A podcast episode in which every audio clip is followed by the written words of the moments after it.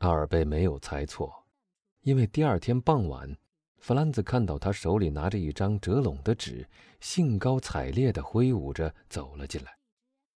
喂，他说：“我没猜错吧？”他答复你了，弗兰兹喊道。“你念吧。”他说这句话时的神气是无法描述的。弗兰兹接过信，念道。星期二晚上七点钟，在彭特菲西街下车，跟随那个夺掉您手中的长生竹的罗马农民走。当您到达圣贾科摩教堂第一级台阶的时候，务必请您在您那套小丑服装的肩头绑上一绺玫瑰色缎带，以便借此辨认。在此之前，誓不相见，望坚贞和谨慎。怎么样？弗兰兹一读完，阿尔贝就问道：“你觉得如何？”我这么想，阿尔贝答道：“恐怕波拉西诺公爵的舞会，你只能一个人去参加了。”原来，弗兰兹和阿尔贝在当天早晨曾接到了那位大名鼎鼎的罗马银行家送来的一张请帖。小心呐，阿尔贝，弗兰兹说道：“罗马的贵族全体都会到的。”假如你那位无名美人是上流社会中的人，她也一定会到那儿去的。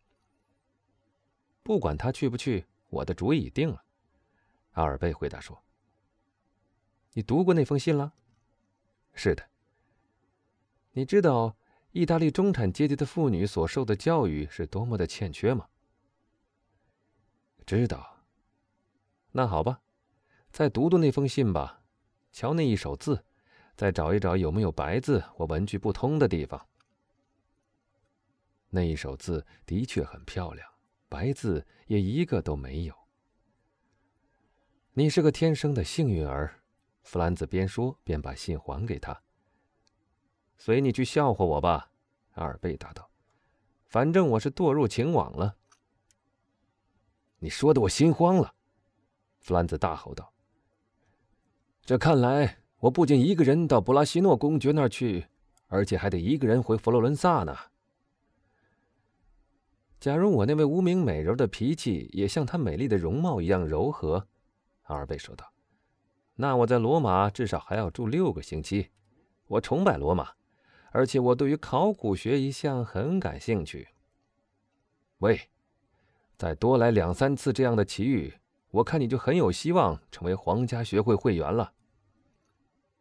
无疑，阿尔贝很想严肃的讨论他加入皇家学会的资格问题，但这时侍者来通报说晚餐已经准备好了。阿尔贝的浪漫经历并没有影响他的胃口，他赶紧和弗兰兹一同入席，准备把这一场讨论留到晚餐以后。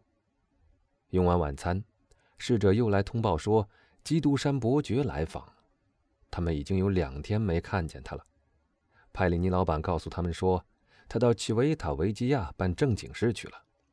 他昨天傍晚动身的，一小时前才回来。他真是个可爱的人，不知道他究竟是勉强克制着他自己呢，还是时机尚未到来，唤醒已有二三次在他感伤的谈话中反映出来的刻薄的禀赋。总之，他的神态非常安闲。这个人在弗兰兹眼中是一个谜，伯爵一定看出来了，认识他，可是他却从不吐露一个字，表示他以前曾经见过他。弗兰兹呢？他虽极想提一下他们以前那次会晤，但他深恐一经提起会引起对方的不高兴，而对方又是这样慷慨的招待他和他的朋友，所以他也只能只字不提。伯爵听说这两位朋友曾派人到艾根迪诺戏院去订包厢，而没有订着，所以就把他自己包厢的钥匙带来了。这至少是他这次访问的表面上的动机。弗兰兹和阿尔贝推脱一番，说恐怕会影响他自己看戏，但伯爵回答说，他要到巴利戏院去，艾根迪诺戏院的那间包厢要是他们不去做，本来也是空着不用的。这一说明是这两位朋友接受了这一盛情。弗兰兹已渐渐习惯了伯爵那苍白的脸色。他第一次看见他的时候，那种苍白的确给他留下了极其深刻的印象。他不得不承认，他脸上的那种严肃美，那种美的唯一缺点，或更确切地说，其主要特征就在于那种苍白。真可谓拜伦诗里的主角。弗兰兹不但每次看到他，而且甚至每次想到他的时候，就禁不住要把他那个令人生畏的脑袋装到曼弗雷特的肩膀上或勒拉的头盔底下去。他的前额上有几条皱纹，说明他无时无刻不在思索着一件痛苦的事。他有一双锋芒毕露的眼睛，似乎能看穿人的心。从他那高傲、爱嘲弄人的上唇里说出来的话，有一种特殊的力量，能把他所说的话印入听话人的脑子里。伯爵并不年轻，他至少已有四十岁了，可是他很能左右他现在所结交的这两个青年。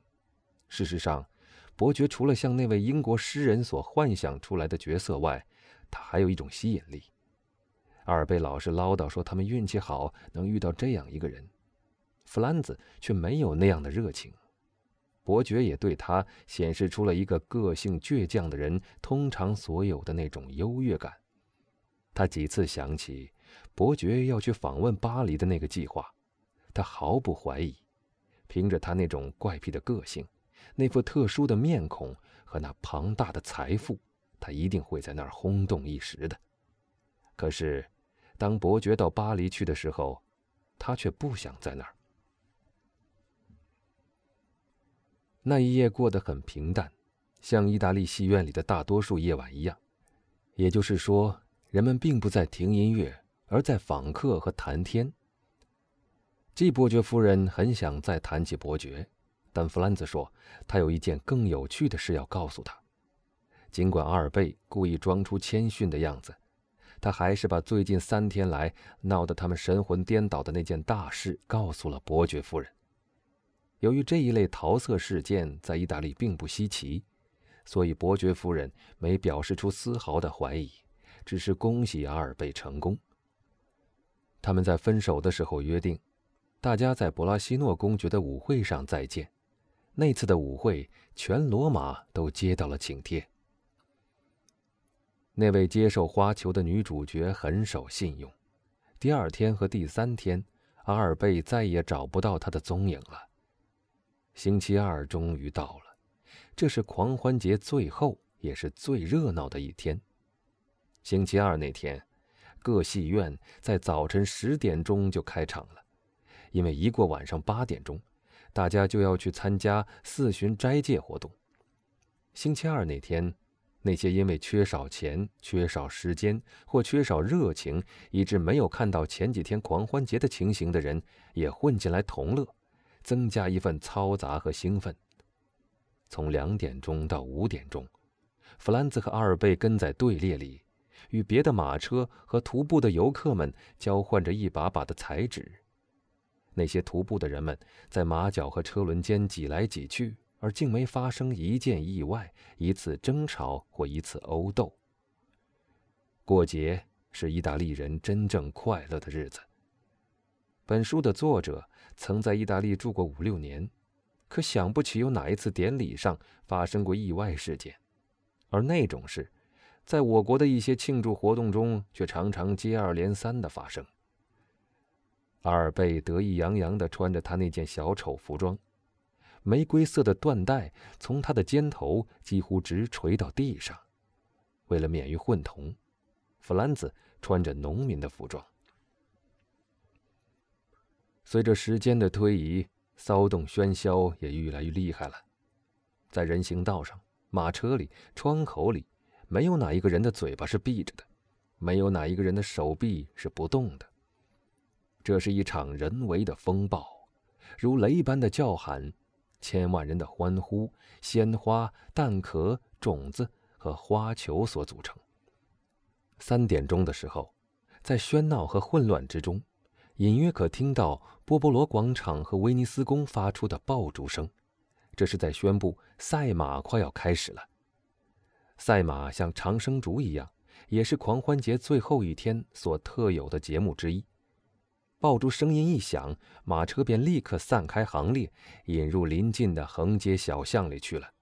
这一切行动的都如此迅速，令人简直难以相信。警察也不来干预此事。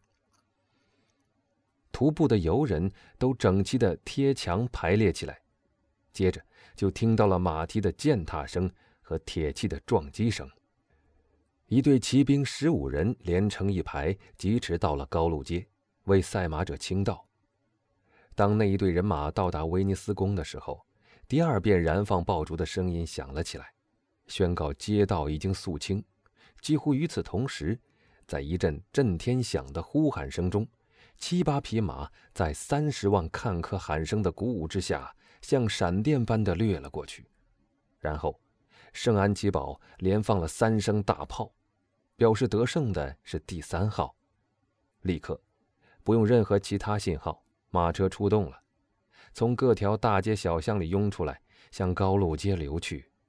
一瞬间，像无数急流被炸断了一会儿，又汇入了大河。于是，这条浩浩荡荡的人流大河又在花岗石大厦筑成的两岸间继续流动起来。这时，人群中的喧哗和骚动又增添了一个新的内容。卖长生竹的出场了。长生竹实际上就是蜡烛，最大的如复活节有的细蜡烛，最小的如灯芯烛。这是狂欢节最后的一个节目。凡是参加这个大场面的演员，要做两件那些相反的事：一，保住自己的长生烛不熄灭；二，熄灭他人的长生烛。长生烛犹如生命。传达生命的方法只找到了一种，而那是上帝所赐予的。但人却发明了成千上万种消灭生命的方法。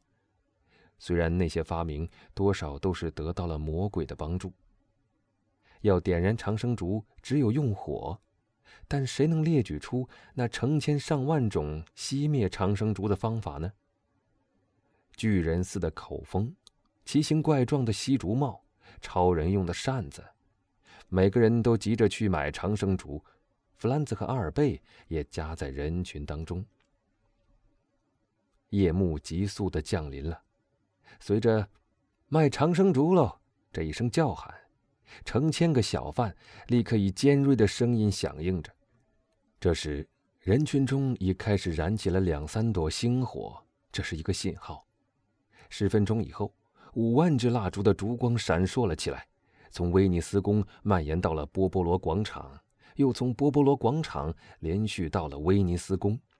这倒真是像在举行提灯会。不是亲眼目睹的人是难以想象这种情景的。那恰如天上所有的星星都掉了下来，落到了地面上，混在一起疯狂乱舞，同时还伴随着叫喊声。那是在世界任何其他地方都绝对听不到的。苦力追逐着王公贵族，乡下人追逐着城里人，每个人都在吹、吸、重点。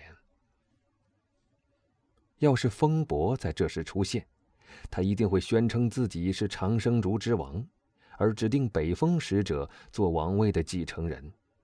这一场明火举烛的赛跑继续了两个小时。高路街照得光明如白昼，四层楼和五层楼上看客的脸都照得清清楚楚。